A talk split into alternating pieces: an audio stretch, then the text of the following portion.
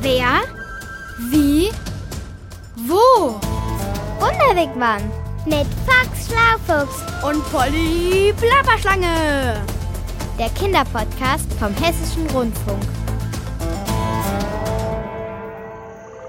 Jetzt haben wir schon Elefanten gesehen und Löwen und Nashörner und Geparden. Es ist unglaublich, Fox, was es in Südafrika alles für Tiere gibt. Wart erst mal ab, bis wir bei Kapstadt den Foxy Beach besuchen. Echt jetzt? Der Strand heißt wie du, Foxy? Foxy Beach, also Strand? Ja, witzig, nee. Dass der den gleichen Namen hat, ne? Aber da gibt es keine Füchse, sondern Pinguine, Polly. Aber wollten wir nicht eigentlich nach Wit... Wit... Witte, Witte, wohin nochmal? Nach Witwatersrand. Richtig, das war's. Der Ortsname heißt auf Deutsch so viel wie Höhenrücken mit weißem Wasser. Komischer Name. Der kommt daher, weil es dort so viele Wasserfälle gibt. Und die gucken wir uns an? Nein. Schlapper, plapper, rumgezacker. Was denn dann, Fox? Also in Witwatersrand, da gibt es die größten Goldvorkommen der Welt. Oh, echtes Gold? Das glitzert und funkelt bestimmt. Wenn wir Glück haben, ja. Manchmal ist selbst Gold auf den ersten Blick gar nicht leicht zu entdecken. Wir werden schon Glück haben und dann lasse ich mir daraus einen kleinen Goldreif für meine Plapper-Klapper-Schwanzspitze machen. Na, warten wir es mal ab.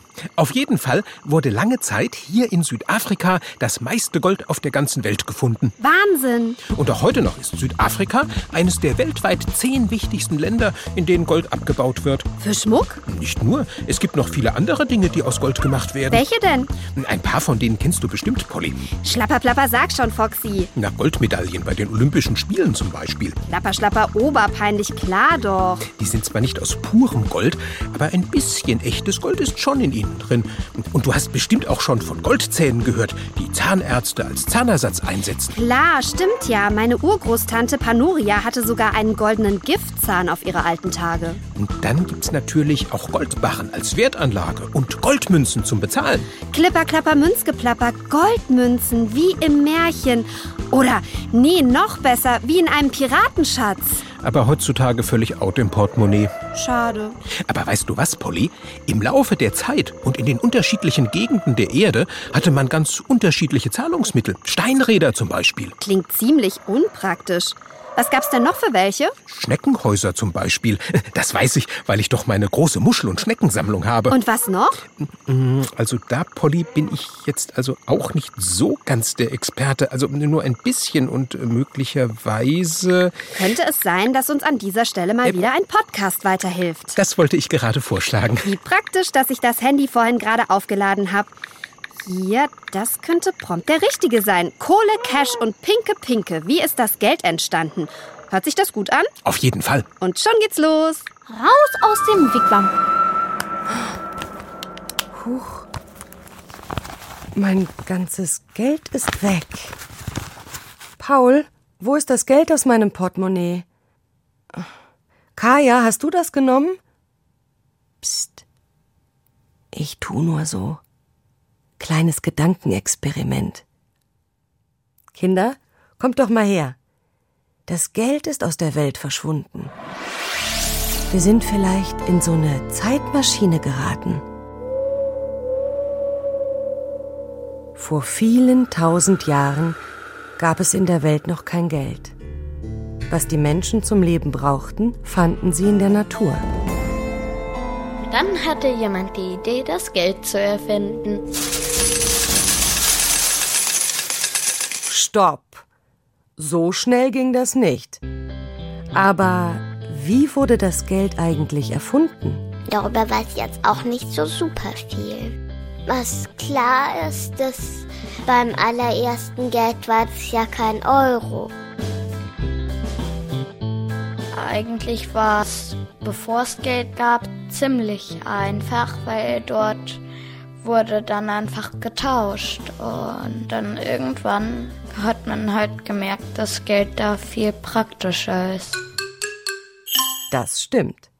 Der Tauschhandel kann ziemlich unpraktisch sein, vor allem wenn man Waren oder Tiere über weite Strecken transportieren will. Wie viele Hühner kostet eine Kuh? Und wie bekomme ich die Hühner ins Portemonnaie? Trotzdem haben die Menschen überall auf der Welt so Handel getrieben. Aber manchmal war einfach kein passender Tauschpartner zu finden.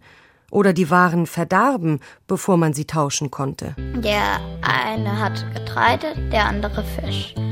Dann haben sie getauscht.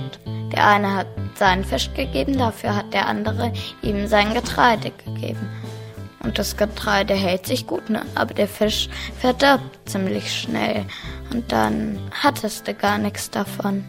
Und Geld kann man schon ganz lange haben und immer noch mal benutzen. Um ihre Tauschgeschäfte zu vereinfachen, hatten die Menschen eine Idee. Sie suchten nach einem Tauschmittel, das nicht verderben konnte, das man gut mitnehmen und aufteilen konnte und das jeder haben wollte. So etwas wie Geld eben.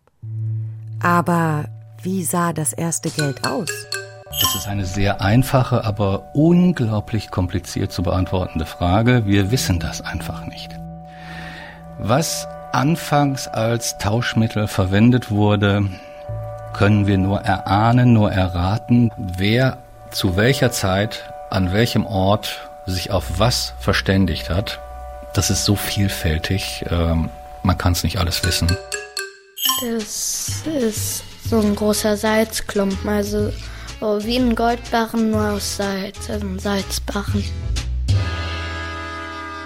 Da ist auch ein, so ein Goldstück und da ist auch noch ein Teebarren.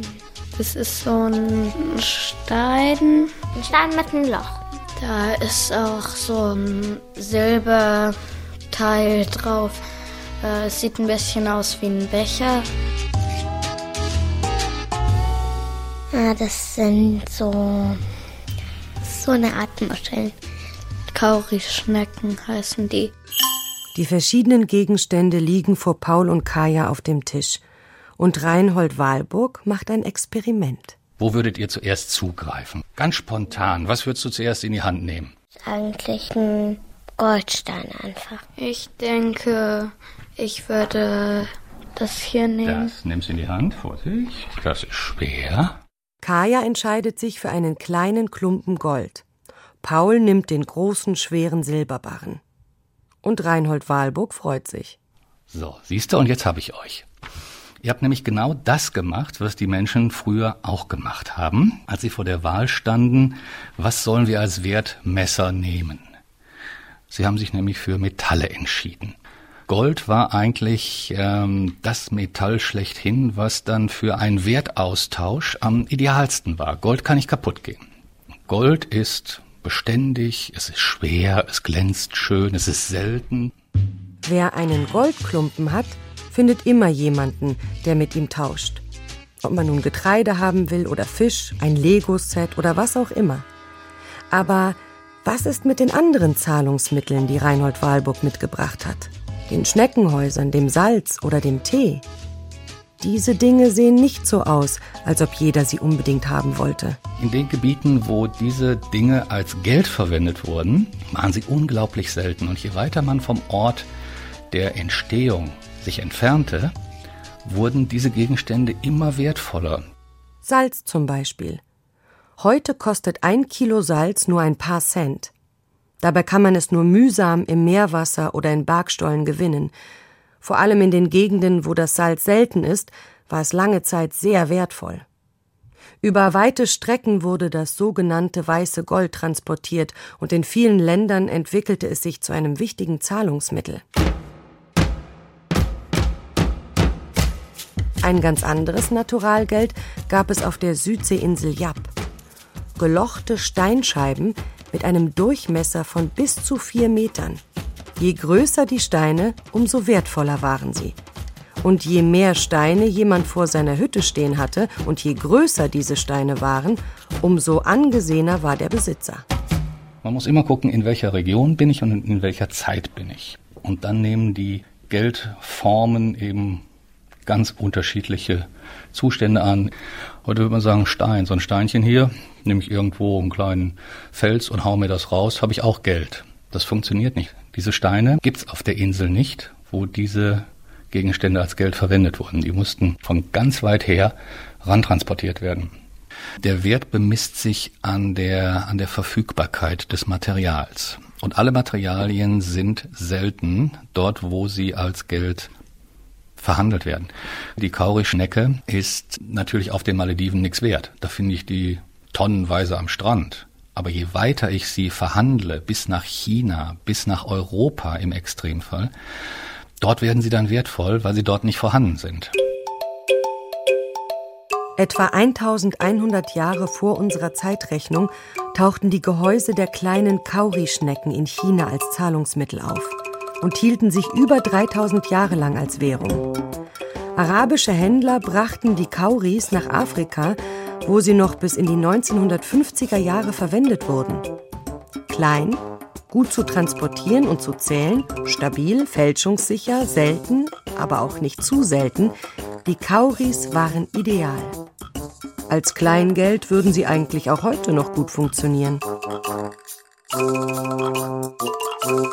Man darf sich die Entwicklung von sagen wir, Tauschmitteln hin zu dem Geld, wie wir es heute kennen, nicht als ganz klaren linearen Weg vorstellen, der immer nur geradeaus und immer nur nach vorne geht. Erstens war das, zweitens war das, drittens war das und heute ist der Euro. So einfach geht's nicht. Zwischendurch hat die Entwicklung auch äh, Schlenker gemacht. Immer wieder anlassbezogen, situationsbezogen reagiert der Mensch eigentlich in seinem Tausch- oder Kaufverhalten auf die Gegebenheiten und er sucht sich dann das, was äh, für ihn einen Wert darstellen kann und was der andere auch akzeptiert. Als der Zweite Weltkrieg zu Ende war, war die Mark in Deutschland nicht mehr viel wert. Viel besser konnte man damals mit amerikanischen Zigaretten bezahlen. Auch Nichtraucher akzeptierten sie als Zahlungsmittel. Schließlich wollten sie die Zigaretten nicht rauchen, sondern wieder gegen andere Dinge eintauschen. Geld ist, was als Geld gilt, sagt Reinhold Wahlburg. Wir können bunte Glasperlen nehmen, wir können Muscheln nehmen, wir können alles Mögliche nehmen, solange wir uns nur einig sind, dass das Geld sein soll. Wenn du das akzeptierst, was ich dir gebe, bunte Glasperlen, eine rote ist mehr wert als eine blaue, da müssen wir uns darüber verständigen.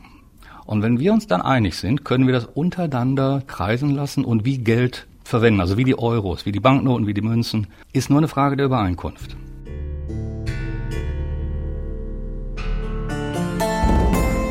Und wenn das Geld heute wirklich aus der Welt verschwunden wäre und wir es neu erfinden müssten, wofür würden wir uns entscheiden?